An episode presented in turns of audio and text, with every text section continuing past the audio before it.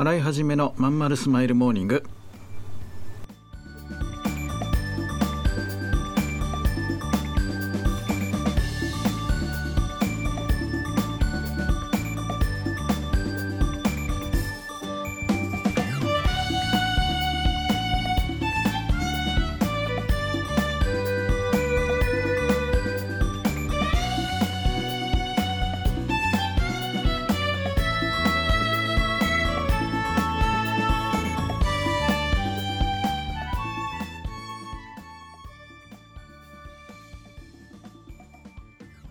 はようございます。新井はじめです。新井はじめのまんまるスマイルモーニング。2022年1月11日火曜日。皆さんいかがお過ごしでしょうか？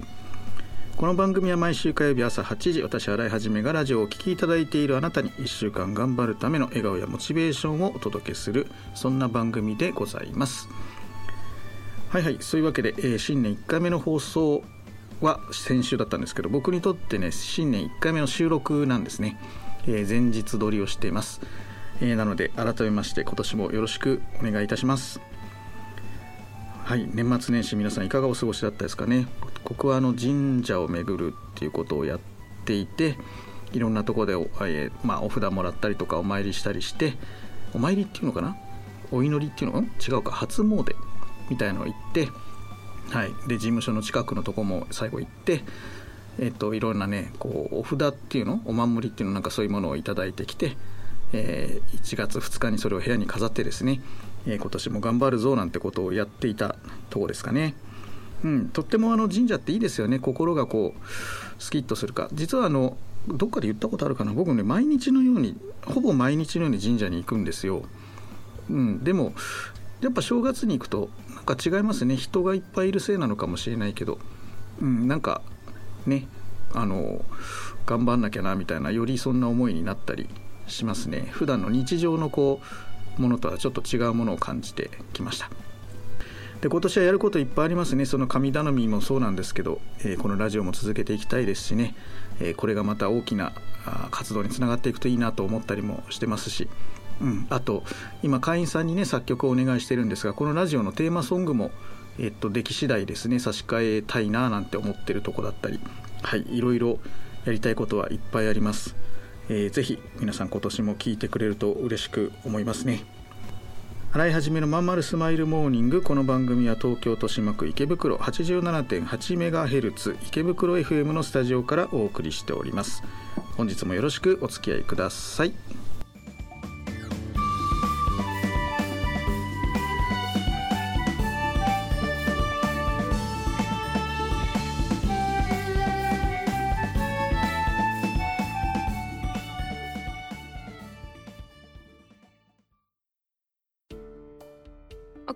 友達の家行ってくるあら行ってらっしゃい。いつ頃迎えに行こうかしら。迎えって勘弁してよ。私もう中学生だよ。あと夕飯いらないから。あらそう。娘を見てなんだか寂しい気持ちになった。私が必要とされなくなる日も遠くないのかもしれないと。役目を終えた私は何をするべきなんだろう。そんな時かつて眠らせていた気持ちが蘇ってきた。そうだ私やりたいことがあったんだ。企業ワンエイトはやりたいことをやりたいと望むあなたを徹底サポートするコミュニティサロンです。皆様へ起業に関する知識やノウハウを伝え最小限の時間と投資で自力で稼ぐ力を身につけていただくことをお約束します。自分の好きなことで楽しみながらビジネスを立ち上げてみませんか？企業ワンエイトで検索。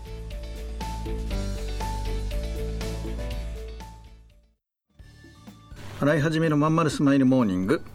というわけで、えー、と今年もですねいろんなことが起こるだろうなと思って、ね、年始早々本当にいろんなこと起こるけど、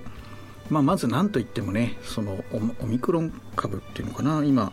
ねやっぱり来たね。ただあんまり重症化しないんじゃないかって話になってるのが、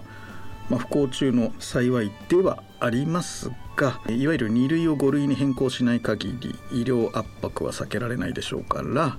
その辺りどうなるかね。もう政治マターですね。もし医療崩壊が近いなんてことになればまたあの専門家会議の提言のようにですねまたロックダウンじゃロックダウンって言わないか、えー、緊急事態宣言みたいなものが出てくるんでしょうね。まあマンボウから来るのかな。そうなるとまたね景気が冷え込んだり、まあ、テレワークになって嬉しいって人も結構いるかもしれないけど、うん、まあいろんな、ね、また予測不可能なあ状態ってことに、まあ、なっていくですね今年もね。うん、ただ、まあ、見てると海外は、まあ、特にヨーロッパ、ね、あと南アメリ南アフリカかなんかもそうだったけどそんな極端な締め付けやってないんですよね。まあもちろんあのやってる国もあるけど、まあ、イギリスとかアメリカもそうだけどもう何万人何百、まあ、アメリカなんかも100万人とか言ってるもんね。だけどそんなロックダウンみたいなことはなくてむしろこう共存の方向に舵を切ってるから経済は回復してますよね。うん、でアメリカは今バイデン政権のねあの支持率だいぶ落ちてそれは理由はあのインフレですよね。うん、7%超えて昨年末に発表になってましたけどいわゆる経済対策お金ジャブジャブ出した結果ちょっと歯止めが効かなくなってる物価高が始まってるっていうようなことですよね。まあ、他にもいろいろ原因があると思います。僕はまあそこの専門家じゃないので、まあ本当ざっくりとした様子しかねわからないんですけど、ただまあそれによって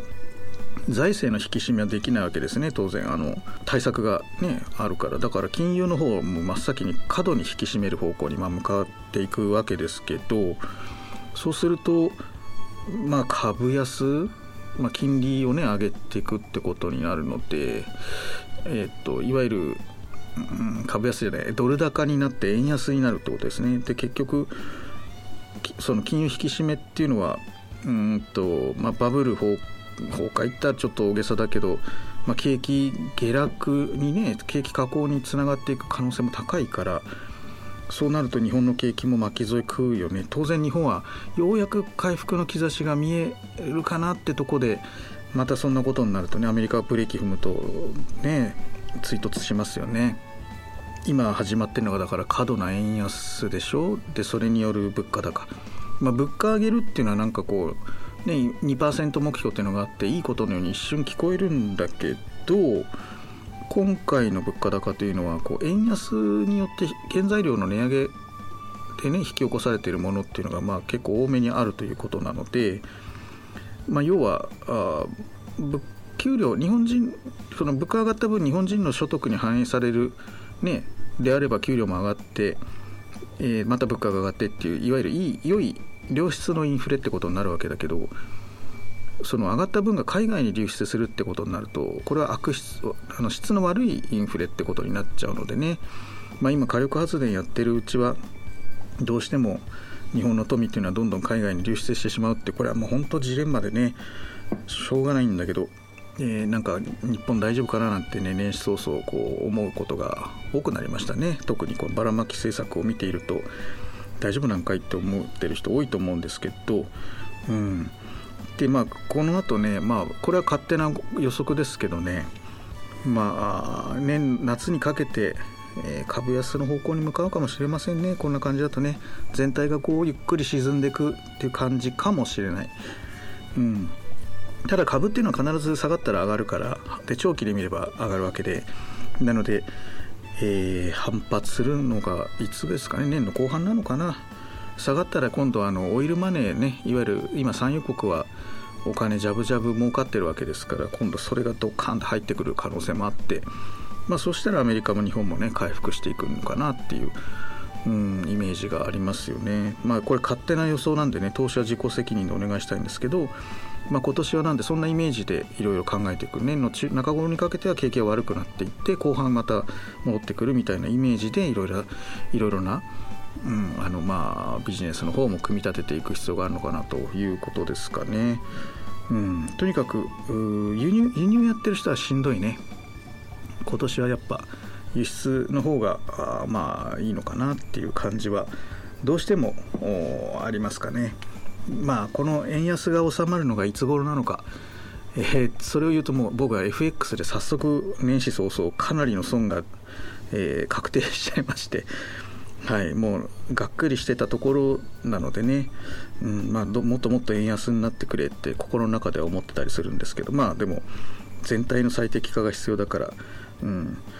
今度通貨から株に乗り換えようかなと思ってると今度どうなる株安になればねまた買い増しできるしまあ、うん、何喋ってんだか分かりませんがいろいろ迷っております。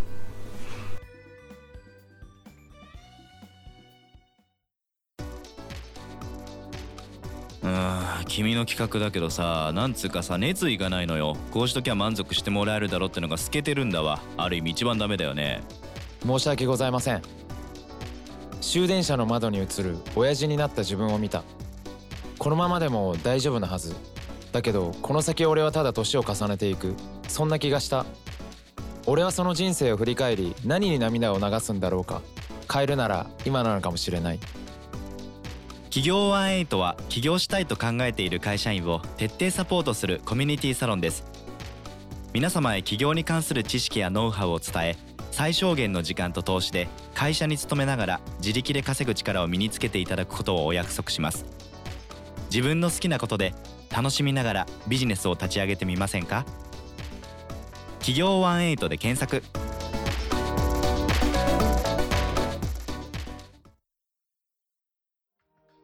はいそういうわけで洗い始めのまんまるスマイルモーニング早くもエンディングの時間です。えっと Q&A やろうかなと思ったんですが今回はですね届きませんでしたので、えー、このままぐだぐだ喋って終わろうかなと思ってます。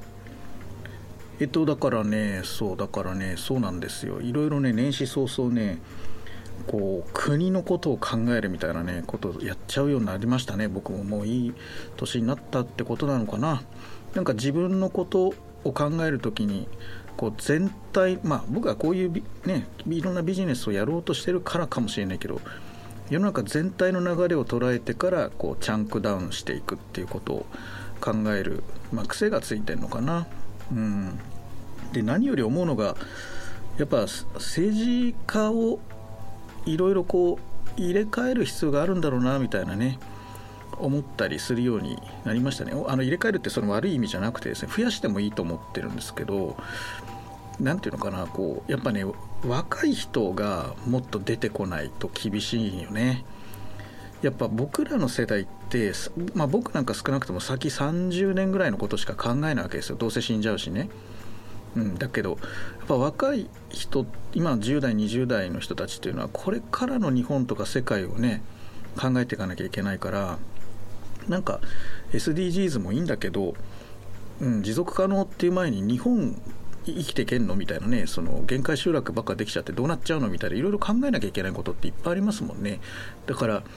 政治家の何て言うんだろうねこういうのってありえんのかな？社会改革で